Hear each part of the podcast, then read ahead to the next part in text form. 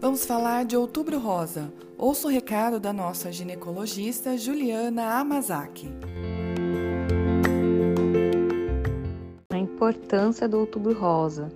É uma campanha anual realizada mundialmente para conscientizar as mulheres a realizar os exames diagnósticos das mamas.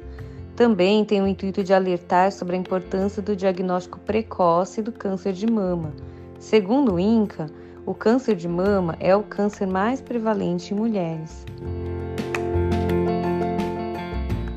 O seu ginecologista e ou mastologista poderia realizar o exame clínico das mamas e solicitar os principais exames subsidiários quando necessário, por exemplo, a mamografia, ultrassom de mamas.